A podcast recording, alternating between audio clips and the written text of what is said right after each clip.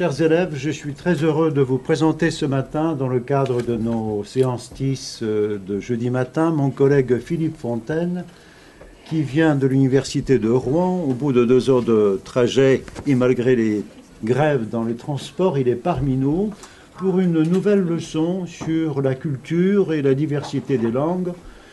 Nous allons donc euh, réfléchir pendant 45 minutes ou 50 minutes sur ce sujet autour des thèmes qu'il nous proposera. Et nous vous proposerons ensuite une brève pause de 5-6 minutes pour reprendre un débat, des questions et peut-être aussi des explications un peu supplémentaires jusqu'à midi. Voilà. J'espère que vous n'avez pas de problème technique, que nous ne vous en causerons pas non plus. Nous avons maintenant une petite habitude à nous en sortir pas trop mal. Je vous souhaite une bonne leçon de philosophie et au plaisir de vous retrouver soit via chat, soit même en direct, en vidéo, si vous voulez intervenir à partir de 11h. C'est à toi, cher Philippe. Nous sommes tout à l'écoute de ton exposé. Merci, c'est c'est très gentil. Alors je, voudrais repartir du titre, euh, par conséquent, euh, de ce programme de réflexion, qui est donc Culture et diversité des langues. Euh, et insister sur les deux concepts qui sont en jeu, essentiellement dans ce sujet, culture d'une part, et d'autre part, les langues. Je m'arrêterai donc euh, d'abord euh, sur l'idée suivante. Ce sujet nous invite à réfléchir sur la relation entre la culture et la diversité des langues. Une première remarque s'impose, si dans le sujet le terme de culture est écrit au singulier ou au pluriel, alors le sujet n'a pas le même sens.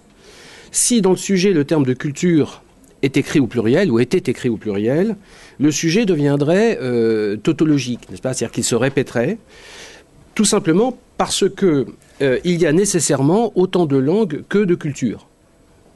Si on prend le terme de culture euh, au sens ethnologique ou anthropologique du terme, alors en effet, il y a autant de langues que de cultures, puisque une culture désigne un groupe humain, d'institutions, euh, c'est-à-dire un système symbolique, comme disaient les ethnologues, et euh, il y a de fortes chances pour que ce groupe se caractérise par une, par une langue qui lui soit propre. Je dirais qu'à ce moment-là, le sujet n'aurait probablement pas tellement d'intérêt philosophique. Il n'y aurait pas grand intérêt à réfléchir sur le rapport entre culture et diversité des langues si culture était au pluriel. Mais il se trouve, je crois, que culture est au singulier dans notre sujet. Hein. Euh, et là, du coup, ça change tout car euh, la problématique devient beaucoup plus complexe. Il s'agit de comprendre comment la culture, au singulier par conséquent, peut s'imposer dans son unité, dans son unicité, peut-elle euh, se constituer cette culture, malgré ce qui peut euh, apparaître dans un premier temps comme un obstacle, c'est-à-dire en effet la diversité des langues, la multiplicité des langues. Vous savez qu'il existe un, épisode, n'est-ce pas, dans la Bible, dans la Genèse, au chapitre 10, je crois, si ma mémoire est bonne, euh, qui est euh, consacré à ce qu'on appelle la tour de Babel. Je crois qu'on vous en a déjà parlé un peu dans le cadre du premier exposé, donc je ne vais pas insister davantage.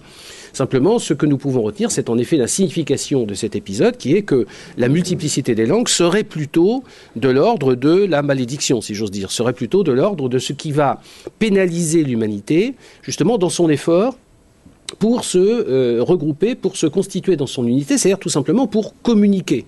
Chacun voit bien que le problème euh, qui, qui, se pose à nous, c'est le fait qu'en effet, s'il y a une multiplicité des langues, alors il y aura nécessairement des difficultés pour les hommes à communiquer entre eux. C'est d'ailleurs probablement la raison pour laquelle nous pouvons partir aussi de cet autre constat qui est que dans notre monde moderne, eh bien, euh, l'obstacle de la diversité des langues a été jusqu'à un certain point, si j'ose dire, surmonté par la domination que chacun peut constater aujourd'hui d'une langue qui est l'anglais, par exemple, n'est-ce pas? Ça n'est pas un hasard. Hein. Alors, nous pouvons éventuellement nous poser la question très simple, qui est de savoir si cette domination planétaire, si j'ose dire, de, l'anglais, n'est-ce pas, d'une seule langue, est plutôt une bonne chose ou plutôt une mauvaise chose. Ce qui est certain, c'est que dans certains domaines, en particulier euh, dans le domaine du commerce, dans le domaine des affaires, etc., dans le domaine éventuellement scientifique, par exemple, n'est-ce pas La plupart des communications scientifiques se font en anglais, etc. On peut considérer que c'est plutôt une bonne chose d'avoir affaire à un seul langage. Hein, puisque là, il n'y a pas d'obstacle à la communication entre les hommes, entre les chercheurs, entre les savants, entre les scientifiques, etc. Mais est-ce que nous pouvons en rester là, n'est-ce pas? C'est-à-dire, est-ce que euh, nous pouvons euh, simplement prendre acte de cette, euh, de cette unité linguistique, n'est-ce pas, et considérer que tous les problèmes sont réglés? Probablement pas. Je crois qu'au contraire, la question et de savoir si justement cette domination d'une seule langue n'est pas quelque chose qui serait de nature à euh, nuire en quelque sorte à ce que justement nous appelons par ailleurs la culture.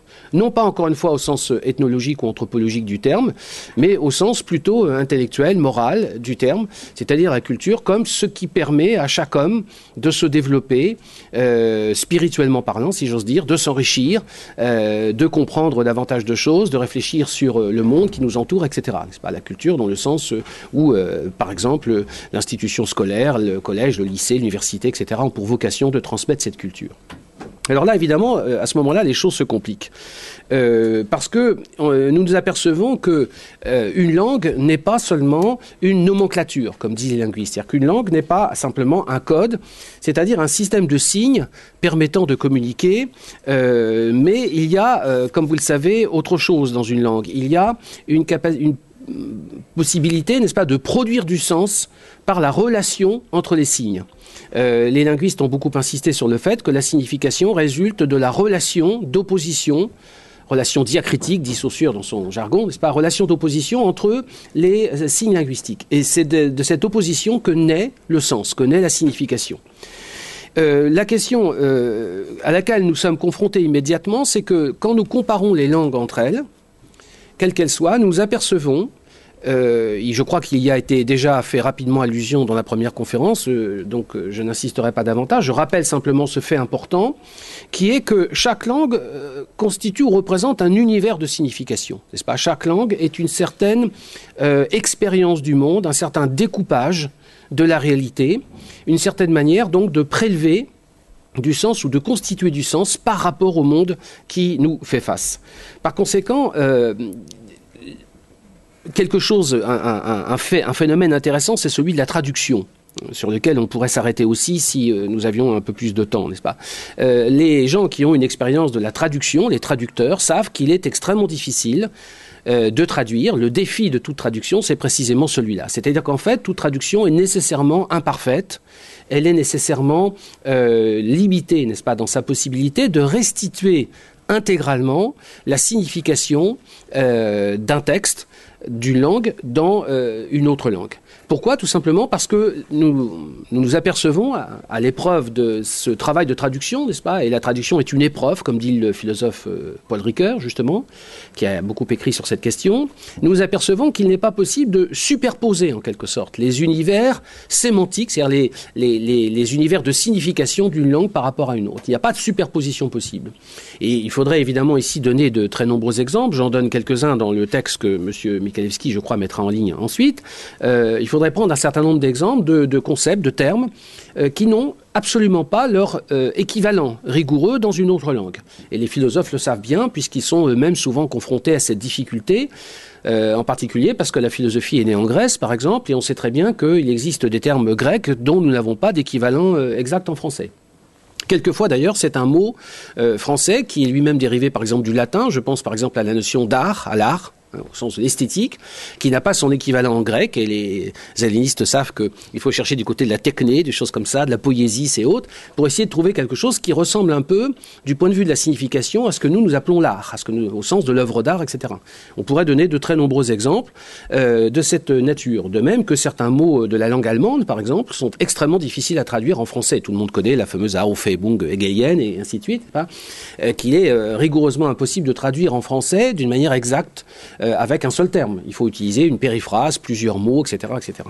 Donc tout ceci montre bien qu'il y a un fait euh, massif auquel nous sommes confrontés. Il y a deux phénomènes. Il y a premièrement la diversité des langues, la multiplicité des langues, le multilinguisme par conséquent, qui est un fait euh, irréductible. Et deuxièmement, le fait que nous ne pouvons pas, encore une fois, donc faire coïncider rigoureusement ces différents univers de signification qui constituent ces langues. Donc, à partir de ce moment-là, que devons-nous faire? Comment pouvons-nous penser cette difficulté en quelque sorte?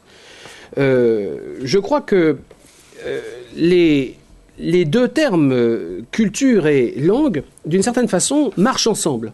C'est-à-dire que, je l'ai dit en commençant, toute culture a sa langue, et en particulier, si on prend ici le terme de culture, donc dans le sens de groupe humain, euh, on ne peut pas imaginer une culture, quelle qu'elle soit, sans, euh, sans une langue. Pourquoi? Bien justement parce que une culture, c'est une certaine, c'est un système symbolique. C'est-à-dire que c'est une certaine manière de comprendre le monde, de se rapporter à lui, de le percevoir. Et du coup, euh, le langage, dont nous savons à quel point il est le propre de l'homme, n'est-ce pas euh, Déjà, Aristote insiste sur le fait que le langage est le propre de l'homme, car le langage, ce n'est pas seulement le fait de, produire des sons, hein, ça n'est pas seulement la, la phonée en grec, mais c'est aussi le logos. Donc c'est tout à fait autre chose. C'est-à-dire que c'est la capacité d'articuler ces sons, de produire des sons qui ont une signification euh, articulée et par conséquent de, produire du sens. le langage, par conséquent, se rapporte à un certain univers de signification qui caractérise une culture. Le, problème est donc de savoir si nous devons euh, souhaiter en quelque sorte une espèce d'unification de ces différents univers de signification, ce qui serait le cas si en effet une langue en venait, euh, finissait par, par dominer toutes les autres, n'est-ce pas? Si effectivement un jour il se produisait cet événement qui consisterait à faire fusionner en quelque sorte toutes les langues, si tant est que ce soit possible d'ailleurs, n'est-ce pas? Ou bien si au contraire, et c'est évidemment euh, cette seconde euh, hypothèse que je voudrais défendre, vous vous en douterez sans doute, c'est que euh, il n'y a pas à regretter par conséquent la diversité des langues, n'est-ce pas? La diversité des langues, le multilinguisme n'est pas un problème, ça n'est pas une malédiction. Peut-être faut-il ici inverser précisément la signification euh, du mythe de Babel. Euh, peut-être faut-il au contraire penser, avec un certain nombre de philosophes, je vais tout de suite donner quelques références, que c'est au contraire un, un bienfait, une chance en quelque sorte qu'il y ait cette multiplicité des langues. Et que si l'on y réfléchit bien, euh, cette, euh, cette, multiplicité ou cette diversité n'est pas un obstacle à la communication entre les hommes, mais au contraire, euh, elle, est pour ainsi dire la condition de cette communication, et je dirais aussi, j'ajouterais peut-être la motivation, c'est-à-dire ce qui peut nous pousser à vouloir communiquer avec les autres. Certains philosophes ont bien montré, n'est-ce pas, que s'il n'y avait pas cette diversité des langues, alors il y aurait une sorte de bloc monolithique et nous aurions alors une sorte de langage qui euh, couvrirait, si j'ose dire, euh, la totalité des significations et qui serait le même pour tous. Nous pouvons nous demander jusqu'à quel point, dans cette hypothèse, les hommes auraient encore envie de communiquer, auraient encore besoin et envie de communiquer euh, les uns avec les autres.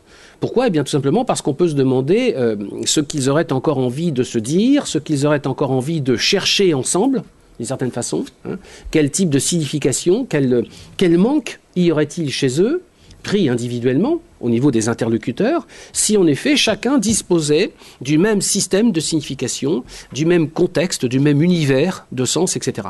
Autrement dit, il y aurait une sorte de saturation de la signification qui ferait qu'il n'y aurait plus de communication possible. Si on y réfléchit bien, n'est-ce pas, lorsque nous, lorsque nous euh, dialoguons avec quelqu'un, lorsque nous essayons par conséquent de communiquer au vrai sens du terme avec quelqu'un, c'est-à-dire pas seulement pour parler euh, de la pluie et du beau temps ou pour euh, meubler le, le silence, n'est-ce pas? Mais lorsque vraiment nous voulons échanger avec quelqu'un, c'est parce que euh, nous manquons de, de quelque chose, n'est-ce pas? Nous manquons d'une information, nous voulons réfléchir sur une idée, nous, nous avons besoin que l'autre nous éclaire ou que l'autre nous apporte ce qu'il a et que je n'ai pas, c'est-à-dire ce par quoi il est différent de moi. Si nous communiquons, c'est parce que nous sommes différents. Par conséquent, je crois que ce sujet, culture et diversité des langues, finalement, nous ouvrirait peut-être, en fin de compte, sur le problème euh, de, ce que j'appellerais l'éloge de la différence, n'est-ce pas, ou le bienfait de la différence, ou l'éloge de l'altérité, si vous voulez encore, pour le dire autrement. Et là, euh, les choses sont très claires, n'est-ce pas Nous ne pouvons pas ne pas, euh, enfin, nous ne pouvons pas et nous ne devons pas sans doute regretter cette diversité ou cette, euh, cette relation à l'altérité.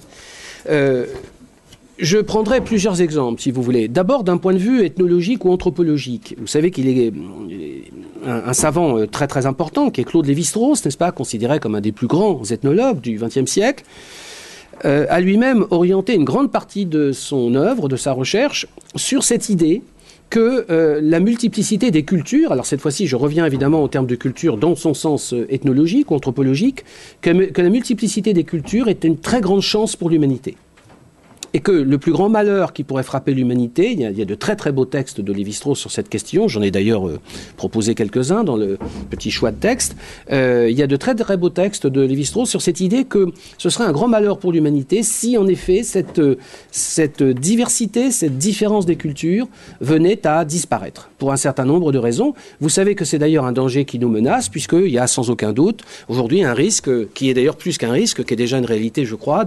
d'uniformisation de standardisation, de massification de l'humanité. Et le moins qu'on puisse dire, c'est que la plupart de ces sociétés traditionnelles, de ces cultures dites primitives, avec beaucoup de guillemets à primitives, n'est-ce pas, euh, ont d'ores et déjà disparu ont été, euh, pour ainsi dire, euh, exterminés, si j'ose dire, y compris d'ailleurs par euh, le colonialisme ou quelquefois aussi d'ailleurs par les missions d'études qui ont finalement importé des maladies ou un certain nombre de choses qui ont décimé ces populations.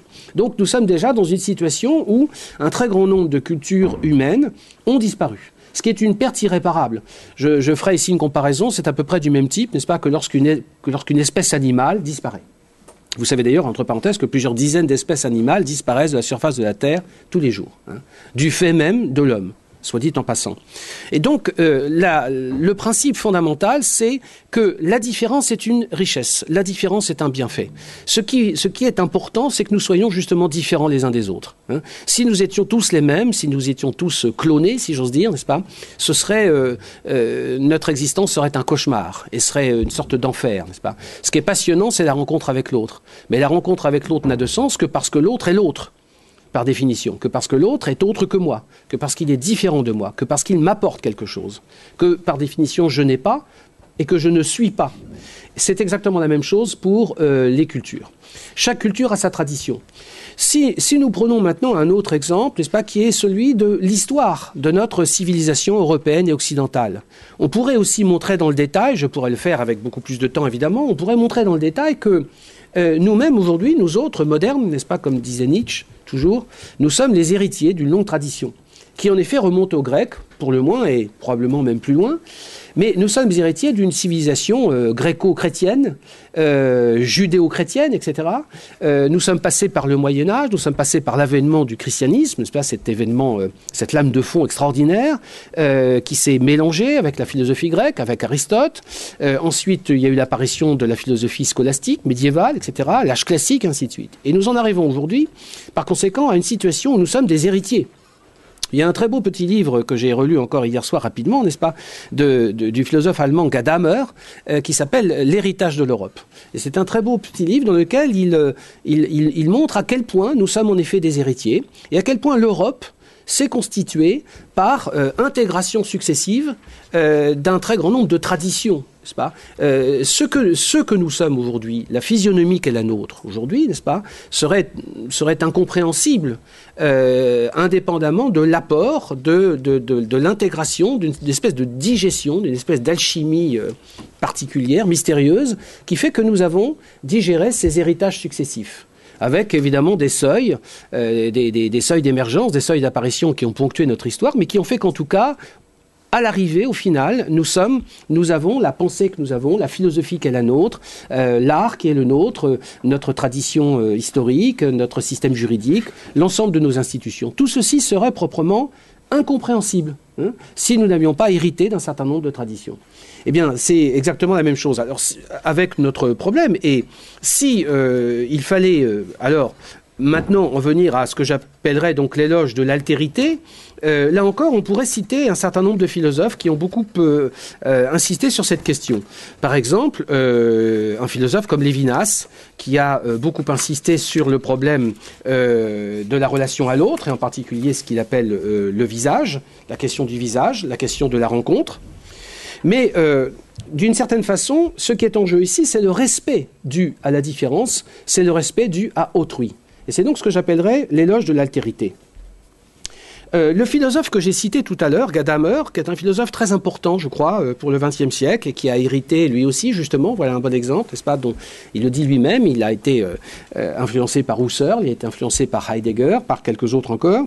Il, il, dit que, dans ce très beau texte, L'héritage de l'Europe, qu'il s'agit pour nous d'affronter une tâche qui est gigantesque, qui se trouve assignée à chaque homme à tout instant.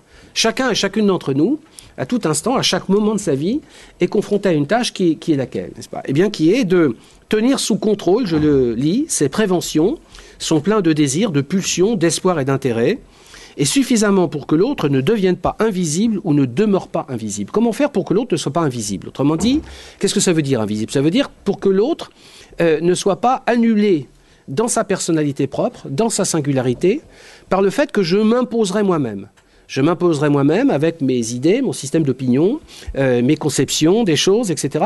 Et aussi, faut-il le rappeler, faut-il l'ajouter, mes préjugés, mes préventions, etc. Euh, autrement dit, nous devons apprendre à respecter l'autre, dit-il, l'autre être et même l'autre chose. Vivre, vivre avec l'autre, vivre comme l'autre de l'autre, dit-il, telle est la tâche humaine fondamentale. Et cette tâche humaine, elle vaut à l'échelle individuelle comme évidemment à l'échelle collective. Par conséquent, euh, Gadamer euh, voit bien que le problème qui se pose aujourd'hui à l'humanité est d'établir une relation euh, de réciprocité avec les autres qui ne soit pas donc une relation de surplomb, c'est-à-dire une relation dans laquelle on, on impose à l'autre notre propre tradition, nos modes de pensée, nos institutions, notre langue par exemple, etc. Voici ce que dit Gadamer, euh, qui s'exprime très précisément sur cette question de la multiplicité des langues. C'est un problème qu'il a lui-même arrêté. Et il dit il y a tout d'abord en Europe la multiplicité des langues. L'Europe est évidemment euh, euh, une sorte de comment dire de, de lieu expérimental, si j'ose dire, du problème qui est le nôtre, n'est-ce pas? L'Europe est le continent probablement où la diversité des langues est la plus prégnante, la plus importante. L'autre, dans son altérité, se rapproche tout près, ajoute-t-il. Ce voisinage de l'autre est en même temps négocié avec nous en dépit de toute altérité. Et alors il ajoute ceci qui me paraît très important. L'autre du voisin, c'est-à-dire le fait que mon voisin soit autre que moi, n'est pas seulement l'altérité à éviter dans la crainte. Autrement dit, nous ne devons pas craindre, nous ne devons pas avoir peur du fait que l'autre soit différent de moi. C'est aussi l'altérité engageante et qui concourt à la rencontre de soi. Je crois qu'on pourrait développer cette idée à partir de cette intuition euh, du philosophe allemand. On pourrait euh, développer cette idée que c'est justement parce que l'autre est différent de moi que paradoxalement, non seulement euh, il est objectivement différent de moi, mais subjectivement, c'est pour ce qui me concerne, il me permet moi-même d'apprendre à mieux me connaître, n'est-ce pas? Il, euh, Ça n'est pas seulement la rencontre avec l'autre qui est en jeu, c'est la rencontre avec soi-même, n'est-ce pas? D'une certaine façon, comme on pourrait ici détourner la formule de Sartre qui dit à un moment donné dans, dans L'être et le néant, la formule est restée célèbre, euh, autrui est le médiateur indispensable entre moi et moi-même. Bon, alors Bon, Sartre utilise cette formule dans un autre contexte, mais euh, on pourrait ici la nous pourrions la reprendre à notre compte euh, dans, le cadre de cet éloge, n'est-ce pas, de la diversité ou de la différence que je, que je voudrais euh, développer ici. Nous sommes tous des autres, et nous sommes des autres par rapport à nous-mêmes. Et nous avons à apprendre à nous connaître, à approfondir en quelque sorte notre être intime, n'est-ce pas, cette descente de l'être dans ses profondeurs intérieures, comme dirait Hegel. Par conséquent, nous avons, euh, ajoute le philosophe allemand, un long temps d'apprentissage, non seulement grâce à la grandiose maîtrise technique que nous a permise la recherche dans l'ordre de la nature, et qui, à titre de civilisation mondiale, ne renie pas ses origines européennes. Mais il ajoute ceci, il y a aussi pour nous porter, pour nous porter, la vivante coexistence de diverses langues et cultures, religions et confessions. Hein. ce qui est enrichissant pour nous, c'est cette diversité de langues, de cultures, de religions, de confessions. On pourrait prendre euh, beaucoup d'exemples.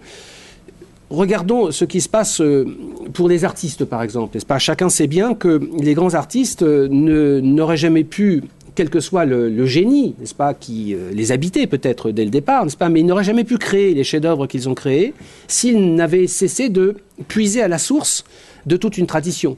Euh, les grands artistes, euh, euh, si j'ose dire, sont fréquentent les musées, n'est-ce pas, font des copies dans un premier temps, etc. Et autrement dit, ils n'apprennent pas seulement une certaine technique, bien sûr, il faut le faire, mais ils s'inspirent aussi, ils s'imprègnent de toute la tradition euh, qui est la leur. Et quelquefois, ils puisent à d'autres traditions. Nous savons très bien, par exemple, que Picasso a été très influencé par l'art nègre à un moment donné, n'est-ce pas? Et ce qui lui a permis, en effet, de produire un certain nombre de, chefs-d'œuvre, c'est-à-dire qu'il a digéré tout cela. Les surréalistes également, bien sûr, l'ont fait sur une grande échelle, n'est-ce pas? Ont compris à quel point il était important pour un Européen, par exemple, de puiser à la source de l'art africain, n'est-ce pas? Euh, Etc. Ou de l'art euh, chinois, et ainsi de suite. Et, on voit bien là qu'il y a une grande chance quant à la diversité des traditions, quant au multilinguisme, quant, euh, à, la diversité euh, des cultures. Sur ce point, ajoute Gadamer, le multilinguisme de l'Europe, ce voisinage de l'autre dans un espace étroit, et l'égalité de valeur de l'autre dans un espace plus restreint me paraît constituer une véritable école. N'est-ce Si on donne au, mot école un sens fort, eh on peut en effet euh, dire que la diversité, la différence de l'autre constitue une véritable école. Et il ajoute, en l'occurrence, il ne s'agit pas seulement de l'unité de l'Europe au sens d'une alliance relevant d'une politique de puissance, par exemple. C'est pas ça qui est en jeu, évidemment. C'est pas une politique de puissance. Cette politique de puissance, elle peut s'instituer justement au moyen d'une langue et d'une seule. Et vous voyez bien que le danger qui nous menace, euh, j'y ai fait référence, euh, j'y ai fait allusion à plusieurs reprises, le danger qui nous menace, c'est pas par conséquent la diversité des langues. Hein. c'est plutôt au contraire un phénomène de, euh, de massification. Et c'est peut-être la domination d'une langue. Et encore s'agit-il d'une langue. Les, les, gens qui, qui connaissent parfaitement bien, n'est-ce pas, la langue anglaise, par exemple, déplorent le fait que ce qui est devenu dominant aujourd'hui, c'est même plus véritablement l'anglais. C'est une espèce de sabir, c'est une espèce de, de, de de, code, n'est-ce pas, euh, qui ressemble à l'anglais sans être tout à fait de l'anglais, n'est-ce pas? Bon, avec un avec un vocabulaire relativement restreint, enfin l'anglais commercial, toutes ces choses-là. Est-ce que c'est véritablement une langue qui est de nature à nous enrichir? La question reste posée.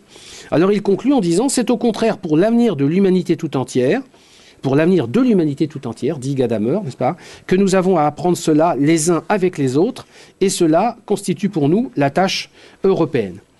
Alors, vous voyez, euh, si on considère le multilinguisme dans cette perspective-là, il est évident qu'il constitue une chance et, euh, dont nous avons à nous réjouir comme d'une grâce qui nous est faite, plutôt que comme une malédiction.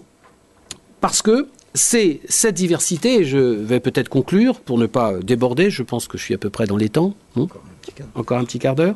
Euh, c'est donc une, une, diversité de langues et de cultures qui constitue la condition même de la communication entre les hommes. Et euh, le philosophe que j'ai par conséquent euh, déjà cité, Gadamer, dit Je ne crois au but idéal d'une langue unitaire, ni pour l'Europe, ni pour l'humanité. Je ne crois pas au but idéal. Autrement dit, nous ne devons pas nous donner ce but. Ce but n'est pas un idéal que nous devrions nous donner.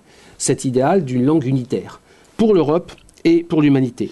Et il ajoute Cela peut être pratique et se trouve d'ores et déjà pratiqué dans des domaines particuliers, par exemple dans celui du commerce. Mais, mais, la langue est premièrement ce que parle la communauté linguistique naturelle, et seules les communautés linguistiques naturelles seront en situation d'édifier dans la coexistence ce qui les unit et ce qu'elles reconnaissent en l'autre. Autrement dit, euh, le, principe, n'est-ce pas, d'une langue, euh, d'une communauté linguistique naturelle euh, est le suivant. Prenons un exemple. Le petit enfant qui apprend à parler. Il est évident que le petit enfant qui apprend à parler va apprendre à parler la langue que nous appelons, c'est d'ailleurs une très belle expression, la langue maternelle. Or, cette langue maternelle, euh, elle correspond en effet déjà à un certain univers de signification, à un certain découpage de signification, à un certain découpage de la perception, à une certaine expérience du monde. Euh, cet enfant qui va apprendre à parler ne va pas seulement apprendre un code, il va apprendre à s'exprimer, il va apprendre à mettre en relation des signes linguistiques les uns avec les autres et à accéder par conséquent à l'univers du sens. Donc c'est très important. Donc l'enfant qui c'est pourquoi d'ailleurs l'enfant qui apprend à parler se développe intellectuellement dans des proportions euh, exponentielles, comme les spécialistes le savent, parce que c'est véritablement un accès à l'univers symbolique. Hein, c'est pas seulement euh, une capacité à vocaliser avec son gosier, à faire, à produire des sons qui correspondent à, euh, à la langue maternelle en question. C'est beaucoup plus que cela. Seulement, le problème, c'est que justement, cet enfant, il va se trouver d'une certaine façon peut-être enfermé dans cet univers euh, linguistique qui correspond à sa langue maternelle, n'est-ce pas? Il est tributaire de cette langue. Est-ce qu'il n'est pas bon, est-ce qu'il n'est pas souhaitable qu'il apprenne d'autres langues? Bien sûr que oui, tout le monde, je crois, sera d'accord, n'est-ce pas, sur ce point. Et pourquoi? Bah, Pas seulement parce que si je suis d'origine française et que je parle français, c'est bien d'apprendre l'anglais ou l'allemand ou l'italien ou tout ce que vous voudrez, parce que ça va me permettre de communiquer avec des Anglais, des Allemands des Italiens. Mais c'est beaucoup plus que cela. C'est aussi le fait que je vais pénétrer dans la civilisation qui est celle de l'Allemagne, qui est celle de l'Italie, qui est celle de, l'Espagne ou de l'Angleterre ou des pays anglo-saxons. Et que vous voyez bien que là, je vais extraordinairement m'enrichir dans ma propre euh, réflexion sur le monde, dans ma propre capacité à euh, dégager la signification de l'expérience qu'est la mienne. Et je vais par conséquent progresser dans la capacité à dire, à penser, à symboliser, à questionner, à interroger. Et là, il y a un progrès, un enrichissement euh, extraordinaire sur le plan alors de ce que cette fois-ci il faut bien appeler, pardon, la culture au sens non plus ethnologique du terme, mais la culture au sens de la cultura mentis, comme disaient les anciens, c'est la culture de l'esprit, c'est-à-dire la réflexion, ce que nous faisons par exemple quand nous faisons de la philosophie. Donc euh, je dirais que la difficulté qu'il peut y avoir, n'est-ce pas, à passer d'une langue à une autre, c'est parce que précisément, elles ne sont pas superposables, comme je l'ai rappelé tout à l'heure. Et que par conséquent, nous sommes, gênés. C'est là la difficulté, je l'ai rappelé, de la traduction. C'est là la difficulté qu'il peut y avoir à s'exprimer ou à communiquer avec quelqu'un qui est d'une autre origine et euh, que la mienne. Cette difficulté est extrêmement édifiante, n'est-ce pas? Elle est. Euh, euh, il faut réfléchir à la signification de cette difficulté. même si je parle très bien une langue étrangère, il se peut que je sois quelque peu gêné dans mes efforts pour communiquer avec une autre personne euh, qui est euh, dont l'origine correspond à cette langue étrangère parce qu'encore une fois mon, esprit n'est-ce pas est façonné par ma propre langue. Et donc je ne vais pas forcément pouvoir dire la même chose que lui ou elle le dirait euh, on sait très bien, par exemple, que dans certaines langues, il y a euh, une perception de l'espace ou du temps qui n'est pas la même. On l'a montré d'ailleurs euh, à propos du grec. il y a une perception des couleurs qui n'est pas la même. Il y a une perception des températures qui n'est pas la même selon les, origines des, traditions, et ainsi de suite. Et, et du coup, cette difficulté, et peut-être vais-je terminer là-dessus, cette difficulté que nous, que nous pouvons avoir à communiquer avec euh, quelqu'un qui appartient à un autre univers de signification, cette difficulté est enrichissante justement parce qu'elle m'oblige à sortir de mon propre univers de signification. et par conséquent, euh, de mes propres préjugés, de, de ce que je sais déjà ou de ce que je crois déjà savoir, de ce qui est bien connu, comme disait Hegel sur un mode ironique, c'est-à-dire pour nous rappeler que nous devons précisément nous méfier de ce que nous croyons être bien connu et qui ne l'est pas, sortir d'un certain nombre de pseudo-évidences, sortir par conséquent de notre propre univers mental, intellectuel, de notre propre tradition, pour nous ouvrir aux autres traditions. Je dirais par conséquent en conclusion que, euh, loin de constituer donc un obstacle à la communication entre les hommes, si en tout cas on donne un sens évidemment fort et beau au, mot communication, qui est quelque peu, il faut bien le dire, galvaudé aujourd'hui, n'est-ce pas? Eh bien, loin d'être un obstacle, vous voyez, le multilinguisme, la diversité des langues, c'est d'ailleurs le fait que non seulement nous ne, parlons pas les mêmes langues, mais nous n'appartenons pas aux mêmes traditions culturelles, est plutôt un bienfait, plutôt une chance, plutôt quelque chose euh, sur quoi nous devons nous appuyer pour euh, améliorer et pour enrichir notre relation euh, les uns avec les autres. Voilà. Merci beaucoup. Merci Philippe pour ton exposé. Si vous avez donc soit une question, soit un commentaire, soit une intervention un petit peu plus personnelle, n'hésitez pas. La parole est à vous. Donc, est-ce que parmi vous, euh, vous trouverez une première question? Personnellement, j'aimerais qu'on revienne un petit peu, si c'était possible, sur la traduction. Et la question que j'ai envie de te poser, Philippe, c'est de savoir euh, s'il y a vraiment de l'intraduisible, s'il y a, comme tu avais l'air de l'évoquer, effectivement des problèmes posés par un certain nombre de termes ou de mots qui restent toujours intraduisibles. Et à quoi tiendrait cette difficulté, cette peut-être impossibilité de traduction? Est-ce que c'est simplement parce que les univers sémantiques ne correspondent pas vraiment les uns aux autres ou est-ce que c'est un obstacle définitivement et par principe un peu insurmontable? Oui, alors, je, crois qu'on peut répondre à cette question peut-être en deux temps. Euh, le, premier temps, c'est de dire, c'est de répondre qu'en effet, il semble qu'il y ait euh, de très très grosses difficultés à traduire un certain nombre de termes. Autrement dit, on peut considérer qu'il y a de l'intraduisible entre guillemets. Euh, et encore une fois, les philosophes le savent bien. Certains termes philosophiques sont sinon intraduisible, du moins extrêmement difficile à traduire. Tout le monde connaît le, problème posé par le Dasein heideggerien, par exemple, qui est véritablement la croix des traducteurs, hein. euh, ou Eragnis chez Heidegger. J'ai évoqué tout à l'heure la fameuse Aufhebung chez Hegel, et on pourrait prendre un certain nombre de termes grecs, par exemple, et même peut-être latins, qui posent également de gros problèmes. Donc ça, c'est le premier moment de ma réponse. Il y a en effet une difficulté à traduire un certain nombre de termes, pour la raison que j'ai évoquée tout à l'heure, qui est qu'en effet, euh, il n'y a pas de superposition possible des, systèmes de langue. Le deuxième temps de ma réponse, qui pourrait sembler à première vue contradictoire avec le premier, mais qui ne l'est pas, serait de nuancer aussitôt euh, donc cette première réponse, c'est-à-dire de dire, en effet, il n'y a pas d'intraduisible absolument parlant, mais il y a une possibilité, en tout cas, de contourner la difficulté par le fait euh, qu'on peut véritablement dire la même chose autrement, autrement, par des périphrases, par quelque chose qui est de l'ordre du contournement. On pourrait, euh, de ce point de vue-là, euh, prendre euh, l'exemple qui est proposé par, par Paul Ricoeur, n'est-ce pas, qui montre bien que dans la relation entre notre tradition culturelle et, par exemple, le chinois, je cherche ici la référence, il y a un sinologue extrêmement euh, connu qui est François Julien, qui a écrit un certain nombre de, textes sur, euh, sur la Chine. Et euh, il, a écrit notamment un livre dans lequel il montre qu'il y a véritablement une impossibilité à traduire un certain nombre de termes du, du, chinois au français. et il donne un certain nombre d'exemples. Simplement, Paul Ricoeur, qui reprend, cette, qui, qui, reprend cette analyse à son compte, montre bien que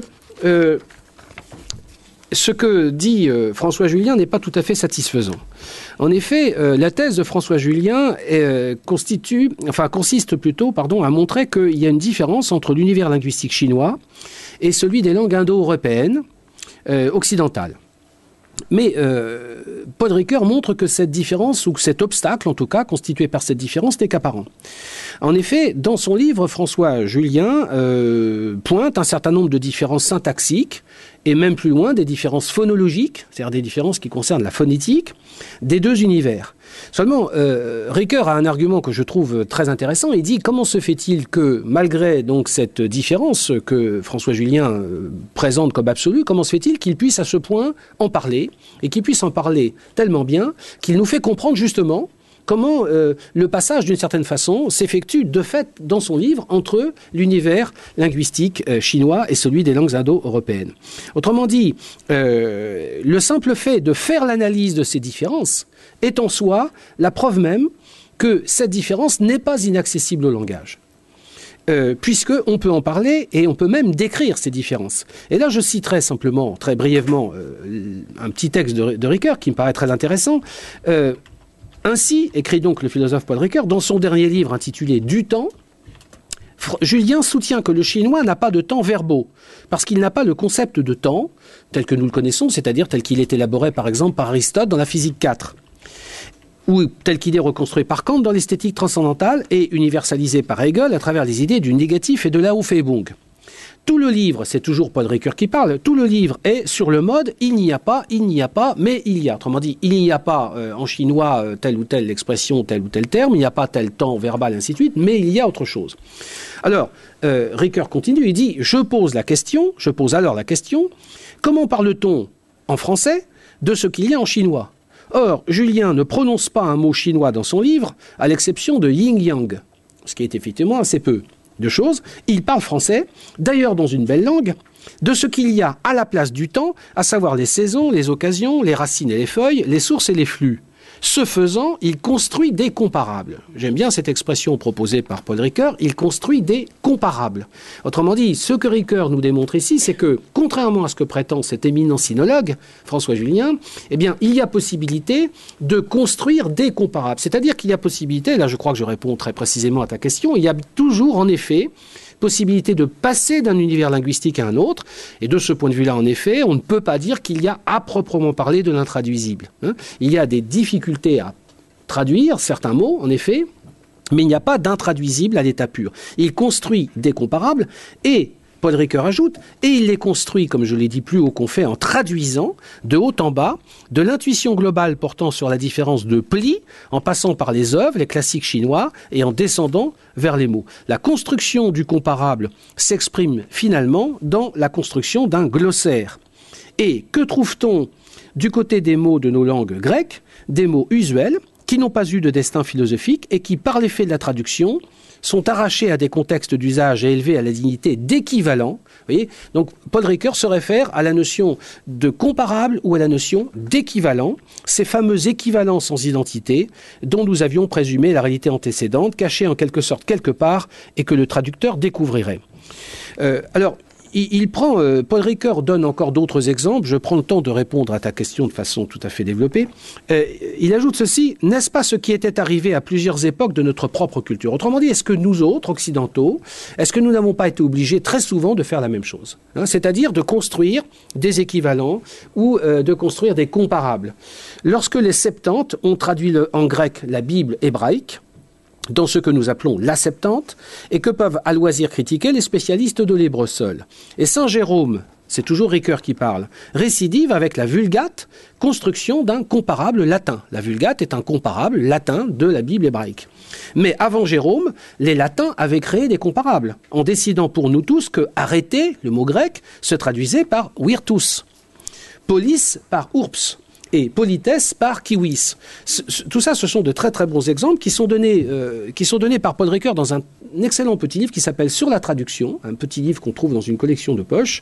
Et vous voyez que ici, Ricoeur montre bien qu'il y a, euh, nous avons était obligé de faire constamment, n'est-ce pas, ce travail d'élaboration, cette élaboration, ce passage, hein, cette construction des comparables ou des équivalents dans notre, dans notre culture, du grec au latin, du latin au, à l'ancien français, de l'ancien français au français moderne, etc. Nous avons cessé de faire ça, avec à chaque fois un petit décalage. Après tout, il n'est pas sûr que arrêter pour un grec du 4e ou 5e siècle, peut-être que arrêter pour Platon ou Aristote, ça n'était pas, ça ne signifiait pas exactement la même chose que virtus pour un romain. Voyez-vous? Mais nous n'avons pas le choix d'une certaine façon. Hein. Donc, euh, il y a à la fois, tu vois, j'ai répondu en deux temps, il y a à la fois la réalité d'une difficulté euh, à traduire, c'est certain, parce qu'il y a bien ce fait incontournable d'une non-superposition des univers sémantiques. Mais en même temps, il y a possibilité d'élaborer des comparables, des équivalents. Et j'ajouterais d'ailleurs que c'est peut-être, là encore, un bon exemple de ce que je disais tout à l'heure dans la conclusion de, ma, euh, de mon intervention, c'est peut-être que c'est justement une chance d'avoir à faire ce travail de construction de comparables ou d'équivalents. Parce que c'est un enrichissement sémantique. Parce que justement, nous ajoutons du sens, n'est-ce pas? Nous sommes obligés de produire des concepts, de les définir, de les élaborer d'une manière qui est beaucoup plus riche qu'il euh, ne l'aurait euh, été si nous n'avions pas eu justement à traduire en quelque sorte, c'est-à-dire à prendre acte d'une tradition et à essayer de la faire parler dans notre propre traduction. Tradition, tradition, traduction. Je ne sais pas s'il y a d'autres questions dans la classe, mais ce qui vient d'être développé me, me, donne envie de poser encore une deuxième, voire une troisième question. Pourquoi les langues des autres sont-elles qualifiées de langues étrangères? Euh, la langue du voisin, euh, l'allemand, l'italien, euh, etc. Pourquoi est-ce que c'est pour les Français une langue étrangère hmm. À la limite, hmm. le, grec, le latin, dont on dit que ce sont des langues mortes. Mortes. Hmm. Par opposition Que signifie cette qualification comme ça? Parce que nous parlons d'une diversité des langues avec beaucoup de déférence, de respect, mm. et finalement peut-être même avec une certaine neutralité, mais quand on qualifie une langue d'étrangère, c'est vrai que jugement. C'est vrai, tout à fait. Je, crois, je crois qu'il faut prendre acte de, du fait que l'expression langue étrangère n'est pas neutre. Hein. il est certain que la langue étrangère, c'est celle qui s'oppose à la langue propre. Alors, pourquoi euh, Je ne sais pas, euh, si ce n'est le, seul élément de réponse que je vois, c'est que euh, chacun et chacune d'entre nous, et c'est probablement une bonne chose d'ailleurs, j'y ai rapidement fait allusion tout à l'heure, nous avons une langue maternelle. Nous avons une langue maternelle, une langue naturelle en quelque sorte. Et je crois que c'est par, euh, c'est par référence ou par opposition peut-être à cette langue maternelle, celle que nous avons, euh, celle que nous avons apprise à parler en premier, que euh, nous définissons les autres langues comme des langues étrangères.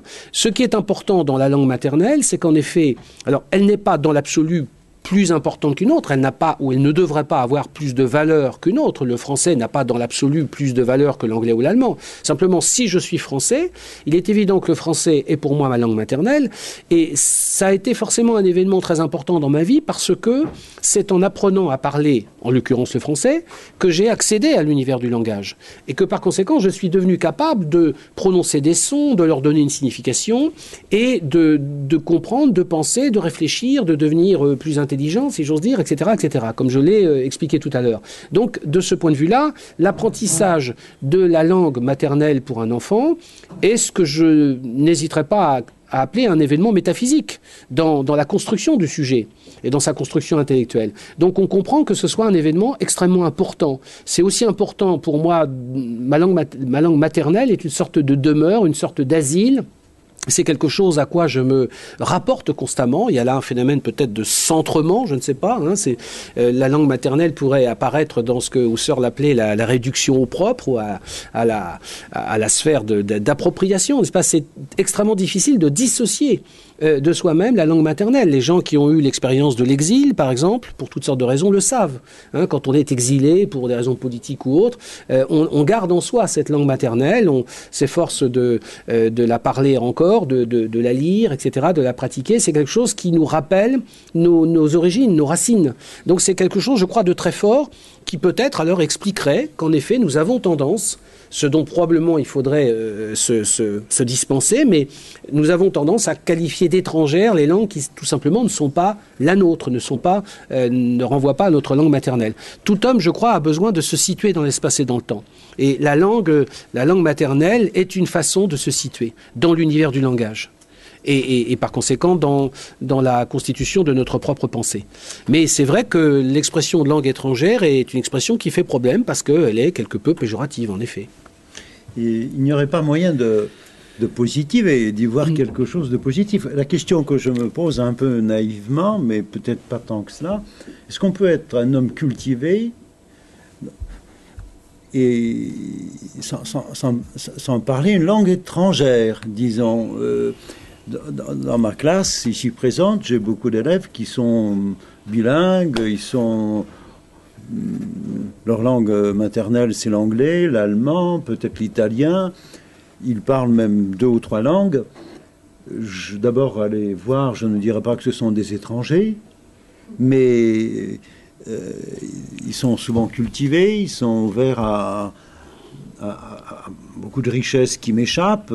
Et je me suis quelquefois demandé si on pouvait être cultivé vraiment au sens complet du terme, sans se risquer à cette étrangeté ou étrangèreté que représente une langue, que l'on a le courage non seulement d'apprendre, mais quelquefois presque de substituer à sa langue maternelle, qui est une première langue un peu imposée, et involontaire et, et marquée d'une sentimentalité certes nostalgique que des exilés peuvent cultiver, mais dont on pourrait aussi se séparer au profit d'une option culturelle.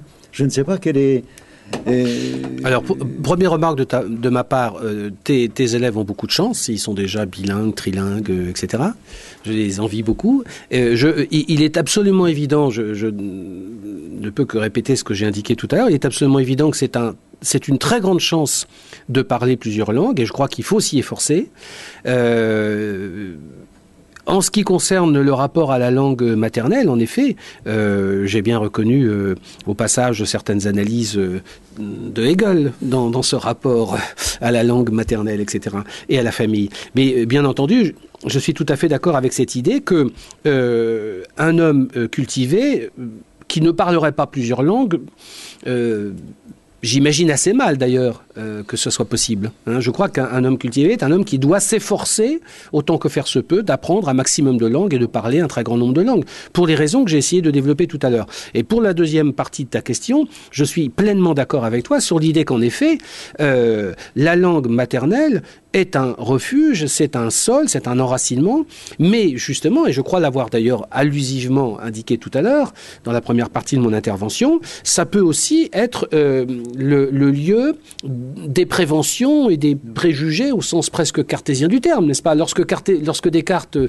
regrette que l'enfance soit une longue période de notre vie où notre raison n'est pas encore développée et où par conséquent nous ne pouvons pas encore exercer notre esprit critique et où du coup nous absorbons comme une éponge un certain nombre d'idées reçues, un certain nombre de, théories euh, plus ou moins fantaisistes transmises par les précepteurs, par la famille, les parents, etc.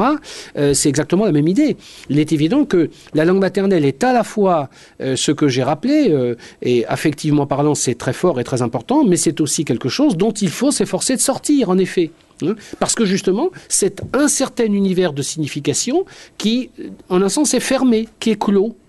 Et il est nécessaire de sortir de cet univers de signification, ce que l'on ne peut faire que par le rapport à d'autres langues qu'en entrant dans d'autres univers de culture ce que l'on peut faire qu'en parlant d'autres langues. Donc ça, je suis pleinement d'accord avec toi sur l'idée que euh, euh, l'homme cultivé, n'est-ce pas, euh, doit nécessairement se rapporter au plus grand nombre possible, autant que faire se peut, d'univers linguistiques. C'est pourquoi d'ailleurs il me semble que c'est un des problèmes de notre temps, peut-être, que justement cette raréfaction du multilinguisme, hein, contrairement à ce qu'on pourrait croire, justement à cause de la domination planétaire d'une langue et d'une seule, qui est, qui est l'anglais euh, américain, enfin tout ce qu'on voudra, n'est-ce pas Et qui est de plus en plus parlé partout comme une espèce de langue passeport, passe-partout, mais qui malheureusement s'impose au détriment des autres langues. On le voit bien, n'est-ce pas, dans le système éducatif d'un certain nombre de pays, et la France n'est pas exempte de ce, de ce malheur, qui est que les langues mortes dont tu parlais, le, latin ou le grec par exemple, sont de moins en moins enseignées euh, au collège ou au lycée, que les langues étrangères, euh, pour y revenir, sont en voie de disparition au profit d'une seule, qui monopolise absolument tout l'espace. Et ça, je crois que c'est euh, quelque chose d'extraordinairement dommageable pour l'épanouissement de l'homme moderne. Merci Philippe. Euh, je vois Marie. Euh, pourriez-vous donc euh, vous mettre debout, Marie, vous tourner vers la caméra pour formuler votre question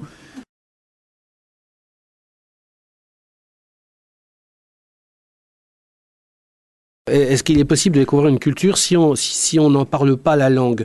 Euh, bah Écoutez, je, je, serais tenté de vous répondre que là encore, ce sera probablement assez difficile de découvrir une culture si on n'en possède pas la langue. La seule solution à ce moment-là, c'est de passer par des, des traductions Hein, par des choses de ce genre. Mais ces traductions présentent euh, l'inconvénient que j'ai évoqué tout à l'heure, c'est-à-dire qu'elles sont très très approximatives. Et ces traductions vont vous permettre de découvrir les textes qui appartiennent à cette culture, euh, tout ce qui relève de l'écrit. Mais euh, il va de soi que si vous voulez communiquer avec les gens de cette culture, pour autant que ce soit une culture encore existante, évidemment, une culture vivante, ce sera évidemment très difficile si vous n'en parlez pas du tout la langue. Disons que là, le fait de ne pas parler la langue est un obstacle, sans aucun doute.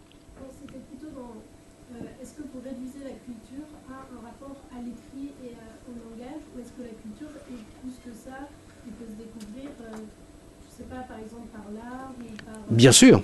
Oui, oui, bien sûr, tout à fait. Bien sûr, une culture, là, il faudrait peut-être revenir, il faudrait peut-être revenir à la définition que les ethnologues, en effet, j'ai tout à l'heure euh, rapidement évoqué Lévi-Strauss, nous donnent de la culture. Ce qui est très important, je crois, et très intéressant chez un auteur comme Lévi-Strauss, c'est qu'il insiste sur le fait que la culture, c'est une totalité, c'est un ensemble de systèmes. Il dit d'ailleurs quelque part, il a une curieuse définition assez amusante mais qui est juste, il dit c'est un système de systèmes. Il dit c'est un système de système symbolique. Alors qu'est-ce que c'est qu'un système symbolique C'est un système, c'est un code. Alors par exemple le droit, le, droit est un système symbolique. Hein euh, c'est l'ensemble des lois, l'ensemble des dispositions législatives, juridiques qui sont valables en France. Par exemple, vous savez que le droit français n'est pas n'a pas la même inspiration que le droit anglais, n'est-ce pas Par exemple, bon, euh, l'habeas corpus, des choses de genre, il y a des spécificités du droit anglais qui n'est pas le même que le nôtre. C'est pour ça qu'aujourd'hui, c'est un problème d'ailleurs d'harmoniser les différents systèmes de droit.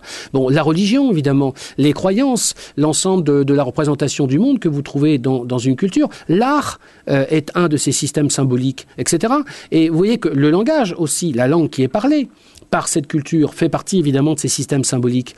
Euh, la, politique, euh, et ainsi de suite, pas, on n'en finirait pas. Donc tous ces systèmes qui s'enchevêtrent constituent un tout, une totalité organique, qui est ce que les ethnologues en effet appellent une culture. Alors bien entendu, si on ne parle pas exactement la langue euh, qui correspond à cette culture, on peut néanmoins entrer en rapport ou en relation avec cette culture et tenter de se familiariser avec elle par l'intermédiaire des autres systèmes symboliques que la langue. C'était en effet, vous l'avez dit, l'art, euh, euh, la le système politique, euh, la, euh, les, relations même affectives qu'il y a entre les gens. Si vous lisez le très très beau livre, et je ne saurais trop vous recommander de le faire, de Lévi-Strauss qui s'appelle Triste Tropique, qui est un très très beau livre, qui est un livre de où il raconte ses premières expéditions euh, chez les Caduvéo, les Nambiquara, un certain nombre de populations d'Amérique latine, alors qu'il est tout jeune agrégé de philosophie, mais qu'il décide de ne pas enseigner la philosophie parce qu'il a envie de voyager et, et de voir le monde, n'est-ce pas? Donc il s'embarque et il commence à étudier un certain de populations. Et il a écrit un livre qui est magnifique, à tout point de vue et qui s'appelle Tristotropique. Et vous verrez qu'il a étudié un certain nombre de populations euh, sous tous les aspects possibles imaginables. Par exemple, il s'intéresse de très près à la manière dont ces hommes et ces femmes qui vivent presque nus, n'est-ce pas, euh, se peignent le corps, c'est-à-dire les peintures, euh, les peintures corporelles, des tatouages, des scarifications, etc. Il essaie de comprendre les motifs qu'ils se peignent sur le corps. Voilà un, voilà un exemple, n'est-ce pas, d'une manière d'entrer en relation avec une population, avec une culture. Et d'ailleurs, il comprend très vite que ces peintures ne sont pas arbitraires, mais qu'elles ont une fonction très importantes, elles ont une signification. Les schémas qu'on se dessine sur le corps correspondent euh, au système de hiérarchie euh, qui euh, est en vigueur chez ces populations. Il s'aperçoit par exemple qu'il y a une sorte de compensation par les peintures, donc par l'art, ce que nous pourrions appeler l'art. C'est un équivalent évidemment de, des, tensions qui, à l'intérieur de la tribu, naissent des relations euh, de hiérarchie entre euh, les individus. Et que, par, exemple, il y a une relation entre les motifs qui sont peints sur les corps et la position des huttes ou des cases, géographiquement parlant, dans le, sur le terrain, n'est-ce pas? Euh, de, cette population. Et c'est très, très étrange, et très intéressant et très curieux. Donc c'est un ensemble, une, une culture. Euh, ceci étant, et je conclurai là-dessus pour vous répondre aussi précisément que possible, ceci étant, Lévi-Strauss lui-même n'a jamais cessé de dire que à chaque fois qu'il est allé visiter une, une, une, population, qu'il a voulu faire une étude sur une euh, société euh, traditionnelle, il s'était forcé d'apprendre leur langage à chaque fois, n'est-ce pas? Euh, Ce qui veut dire y passer, ce qui veut dire faire autre chose que passer quelques jours, n'est-ce pas? Ça n'est pas, ça n'est pas un, voyage Club Med, n'est-ce pas? Hein, Ça veut dire rester des jours, des semaines, des mois, voire des années avec cette population. Et à chaque fois, ils s'étaient forcés d'apprendre leur langue. Et les grands ethnologues ont tous été des grands linguistes d'une certaine façon. Et comme par hasard d'ailleurs, la science qui a le plus fasciné Lévi-Strauss, c'est la linguistique et d'ailleurs dont il s'est inspiré, comme vous le savez peut-être, pour comprendre, avec la notion de structure, n'est-ce pas, qu'il a emprunté à la linguistique, puisque toute langue euh, correspond à un certain nombre de structures, et il a essayé de montrer que, à l'aide de cette notion de structure, au sens linguistique du terme, on pouvait comprendre la structure des populations humaines et des sociétés humaines. Tout ça n'est pas hasard, voyez-vous. Donc, euh, je crois vous avoir répondu. Euh, on peut, on peut accéder à une culture indépendamment de la langue, mais je crois que très très vite, il faut s'efforcer euh, d'apprendre la langue et de se familiariser avec elle. C'est sans doute la meilleure manière d'accéder à toute la subtilité de cette culture. Merci, ça a été une excellente question. Marie, voyez-vous, je vous en remercie. Peut-être y aurait-il une deuxième. Nous avons encore un petit instant euh, devant nous. Francesca, voulez-vous vous mettre un petit peu devant la caméra? On vous entendra. Mettez-vous debout, s'il vous plaît. Donc, euh, je voulais savoir si vous pensiez que ben, nous, on est des élèves internationaux, on, on, parle plusieurs langues, est-ce que vous pensez que, à cause de, cette, euh, de ce bilinguisme, on avait une culture moins prononcée, ou enfin, moins marquée, moins ancrée dans, euh, dans un certain monde, ou si c'est. Enfin, voilà. Oui. Merci, Francesca. Très bien. Je vous remercie de votre question. Je, crois avoir bien compris euh, l'inquiétude qui est la vôtre. Autrement dit, est-ce que, est-ce que finalement, contrairement à ce qu'on pourrait penser, et ce serait en effet une sorte de paradoxe, euh, ce serait plutôt, euh, plutôt dommageable de parler plusieurs langues parce que de cette façon, on, perdrait une espèce d'identité qui, qui, qui, est celle de l'individu, qui est très marquée chez l'individu, qui lui ne parle qu'une seule langue, par exemple. Alors, je, je, je voudrais essayer de vous rassurer. Je crois que c'est, je crois que c'est exactement le contraire, n'est-ce pas? Parce que le fait d'accéder d'autres univers linguistiques ne vous fera jamais perdre votre propre identité linguistique première, ne vous fera pas perdre cet enracinement que j'ai essayé d'expliquer tout à l'heure dans la langue maternelle, que vous gardez de toute façon. Vous avez forcément une langue maternelle de toute manière, euh, et par conséquent, cette langue maternelle, vous ne la perdrez jamais. Elle vous servira au contraire de viatique pour passer à d'autres univers de signification, et euh, il n'y a aucune espèce de perte euh, à craindre de ce côté-là, bien au contraire. Au contraire, elle vous, vous avez cet ancrage, cette espèce de référence absolue qu'est la langue maternelle à partir de laquelle vous pouvez accéder à d'autres univers. Non, je crois que c'est vraiment euh, quelque chose de fondamentalement positif que de parler plusieurs langues et d'accéder à des systèmes de, euh, de tradition et à des cultures différentes. Euh, c'est le moment de vous remercier tous de votre attention, de votre intérêt pour ces réflexions et tout particulièrement à toi, cher Philippe, d'avoir pris la peine et d'avoir eu l'amitié de... Merci. Merci.